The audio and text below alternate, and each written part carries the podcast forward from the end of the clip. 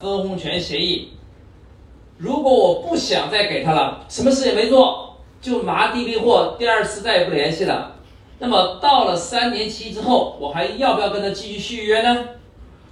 这个地方关键来了，我不想让他成为第二批联创了，啊，或者是不想再跟他长期合作了，我就不要再跟他续约。大家听懂了吗？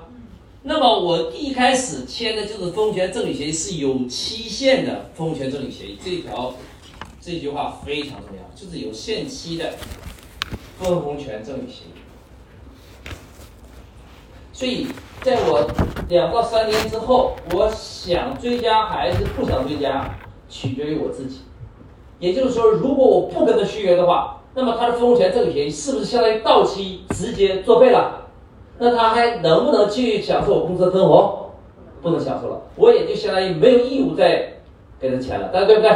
好，这是我说不能做事情的，自动就在我这个系统中淘汰，而且我不得罪他。为什么不得罪他呢？因为我不续约就是等于相当于就解除掉了，没有必要再额外把他找你回来跟他签个协议书啊，我不给你了，没有必要。我只要不续约就得自动作废，是不是减少了很多很多交付的麻烦，对不对？对。如果正常是中商注册股东，我跟你讲，你想把它开除掉很麻烦。第一个，他要签字同意；第二，其他股东签字同意；第三，你们要共同去工商注册变更。注册变更的话，他本人必须到场，如果不到场，还得拿身份证来。整个交流过程是不是很麻烦呢？稍微有一个环节他不配合，你就会拖很久。但是我在这里，我送的不是实股，我送的是有期限的分红权。所以第一批联创中，我想追加的，我就额外补充个协议。不想留下来的，我就不管它，自得以自动淘汰出去了。这个模式操作起来是不是更简单？对，这能不能理解？能理解啊。好，这是我不想要的。那么我想要的人怎么办？有两种方法。第一种方法是跟他续约，第二种方法是什么呢？就是转实股，听懂了啊？或者是增加啊？因为有些人一开始两三年。这个虚拟股权他是知道的，但两三年之后他已经跟你干了很多的事情了，他也特别认可人，也特别认可的项目，你想把他长期留住，你还用虚拟股，那就不太好了啊。所以这个时候你就跟他干嘛？签实股协议就行了啊，实际把股权给他，你这些你是真正想要的人。通过两三年考察，你也知道这个人有没有水平了，也知道他想不想长期跟你做了啊，双方合作合不合适了，你就把它转成实股好，这是原来的第一批。那么。原来的怎么处理就这么处理啊，就是不想要的就不续约自动作废，想要的要么续约，要么就转十五，这能不能理解？能理解啊，我感觉我转讲的很清楚啊。这是原来的老的股东怎么办？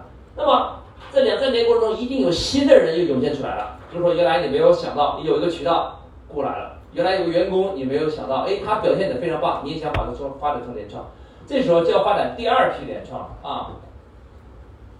发展第二批联创，那么第二批联创跟第一批联创一样，它也是先从这个风权赠与开始的啊，风权赠与开始，然后再经过考察，慢慢的再经过两三年的考察，他们能不能拿到更多股权，就这意思啊。那么第二批联创，你再释放一部分出去，比如说你没有太多的打算了，你就打算所有的剩余的在第二批全部释放完成，那么第一批分出去百分之四。第二批还剩多少？是不是十六啊？对，所以这十六你也可以用来做风权释放，或者是把十六的一部分转成十股，或者把四转成十股，就你自己随机应变了。总之不要超过二十个点，最初的这个规划就行。所以呢，啊，它的整个分配就是啊，第一批联创就根据实际表现，要么变十股留下来，要么就解除合作停止。然后第二批联创可以慢慢的根据它的表现。是先给分红权变实股，还是直接变实股？反正有十六个点可以用来做稀释。啊，这我说的是两个阶段。那你说我三个阶段呢？你也可以，啊，第一阶段四个点，第二个阶段十个点，第三个阶段十在啊这个六个点，你自己决定啊。我只是说，如果你就分成两个阶段的话，那么第一阶段四个点，第二阶段十六个点。你要分三个阶段，第一阶段四个点，第二个阶段六个点，第三个阶段十个点，都是可以的啊，自己决定。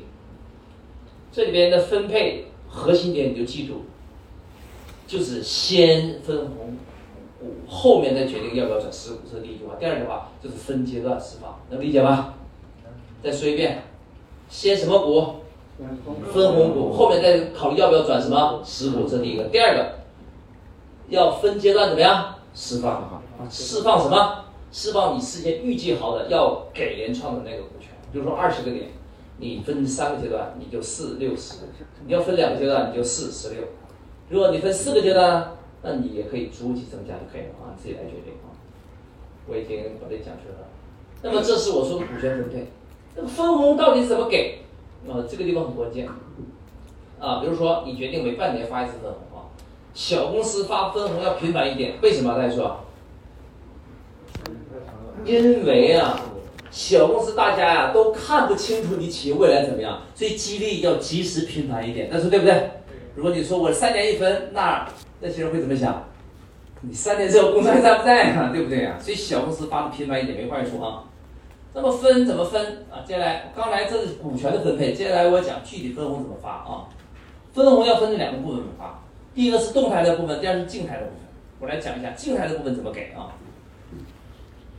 静态的部分按照分红权比例来发啊。我举例子啊，什么叫分红权比例啊？比如说，目前为止，无论你几批加起来，一共有十个人可以参与分红权分配。第一个人呢，他拿了，比如说是呃一个点；第二个人呢，拿了是零点四个点；第三个人呢是拿了零点四个点；第五个人呢是第六个人，以此类推啊。第十个人，比如说是拿了零点二个点，好，无论是多少，你都有一个数量嘛。然后接下来按照分红权比例来分，那么分红总共，比如说有一百万。其中百分之八十要做动态的分配，百分之二十做静态的分配。那么一百万做到百分之二十，我静态的要分多少钱？是不是要分二十万呢？那么这二十万按照分红权比例来分，那么一号他应该拿二十万的百分之一，对不对？那应该是多少？呃，不是啊，他是拿二十万的百分之一比上这些的总和，听懂了吧？什么叫分红权比例来分呢？一号占所有号的总和是多少，才是他真实要拿的比例。一号的百分之一，二号比如说零点四，零点四加起来，比如说总和是百分之二十的话，那么一号应该分百分之一比上百分之二十，它是占总体的这个比例就是一比二十，能不能理解？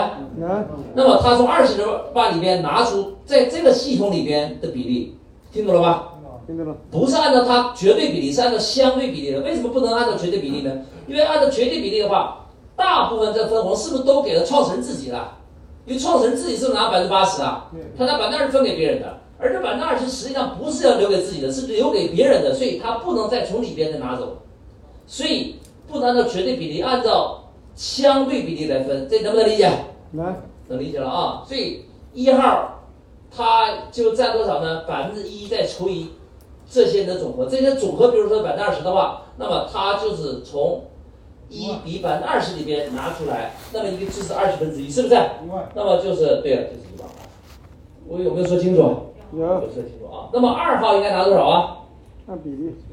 二号也一样，二号拿的钱是不是二十万乘以他是不是自己是不是零点四啊？是不是零点四比上这些人加起来是百分之二十，都说了嘛，对不对？所以这就是他真实拿到钱，能不能理解？以此类推啊，是分红权这个比例是相对于其他人的比例，创始人不参与这个分配，啊，目的是为了激励这些人。这是什么部分？静态的、动态的？静态的。静态的按什么分？分红权比例分。这听懂了吧？听懂。好，接下来动态的。动态的是跟什么相关呢？是跟业绩比例来分。啊，动态是按业绩比例来分。我举例子啊，比如说也是这十个人，一号他过去的三个月，我三个月一分啊，过去的三个月他给你创造了二十万的业绩，二号创造了十万的业绩，三号创造了五万的业绩，以此类推，一共十号创造了一万的业绩。那么动态的比例占百分之八十，那么我总共一百万，一百万的百分之八十是不是就八十万？那么一号从八十万里面拿多少？八十万乘以他创造的业绩是不是二十万？再除上二十万加十万加五万，二十万加十万加五万，再加所有的这个十个人的总和加起来那个值，大家听懂了吧？比如说加起来，假设啊，加起来是一百万，这十个人一共创造了一百万的业绩，假设啊，那么一号应该分多少啊？二十万除以一百万再乘以八十万，也就是说，他创造业绩占总所有人十个人创造总业绩的一个比例是多少？就从八十万里边拿出这个比例给他。那么这里边二十万是他的创造业绩，十万是一到十号所有人的业绩，所以一号是不是占了总业绩的百分之二十啊？所以一号应该从八十万里面拿出百分之二十，那应该多少？是不是十六万啊？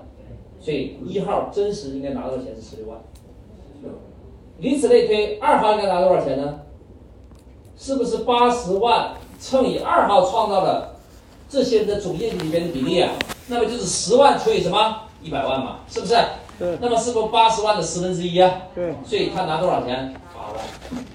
所以动态的部分就这么分，按照什么分？按照这些人创造的业绩占比来分。而且分配中是多劳多得，少劳少得。如果有一个人他是连创，但他没有创造业绩，动态的部分他分不分？他不分。所以这样你才能激励那些真真正正在做事的人。如果你完完全全按分红全分，会有问题。很有可能是一开始就是这个人他拿的分红权比较多，但是他做事情比较少，结果他拿大头，这就会抑制其他那些想做事情的人。大家都在等吃大锅饭就可以了，大家说是不是？嗯。所以这个就是啊。劣币驱逐良币，这个体系啊，它没有办法激励大家做业绩了，所以一定要激励大家做增量业绩。因此，分红权分配中一定是以谁为主？以静为主还是以动为主？动态为主。所以它占百分之八十，但实际上你操作可以更灵活，你甚至可以要求我占百分之九十，啊，可不可以？可以。但是我要说一个细节，那你说我百分之百都给动态，静态不分行不行？不行。那也不行，为什么不行啊？人家不跟你玩。因为人家最初是不是还出资给你了？他最起码还有一部分分红权，是不是啊？你完完全全不分，是不是违背了承诺？这是一个问题。第二个问题，这些人一开始出资给你的人，往往都是在你的朋友圈里边，你认为有权有势有能力的人。他即使没给你做事情的话，但是我跟你讲，这些人啊，他是双刃剑，他有的时候做事情不行，但他搞破坏很厉害的。比如说你吸收了一个股东，这个人是当地的一个政府部门的人。啊，他你认为他有能力，结果他没给你做事情，好，你不给他发分红了，接下来你倒霉了，你知道发生什么事吗？他让你企业发财都做不到，但他可以怎么样？他可以打个电话跟税务局他的朋友说，哎，这公司好像有问题，你查一查，可以搞破坏可厉害了。所以我们的原则是什么？只要你是我的股东，无论你做不做事情，我都花点钱养住你，不得罪你，听懂了吗？过两三年之后，我实力已经强了，已经不需要你的时候，我也不跟你续约了。自动相当于取消了，对不对？对。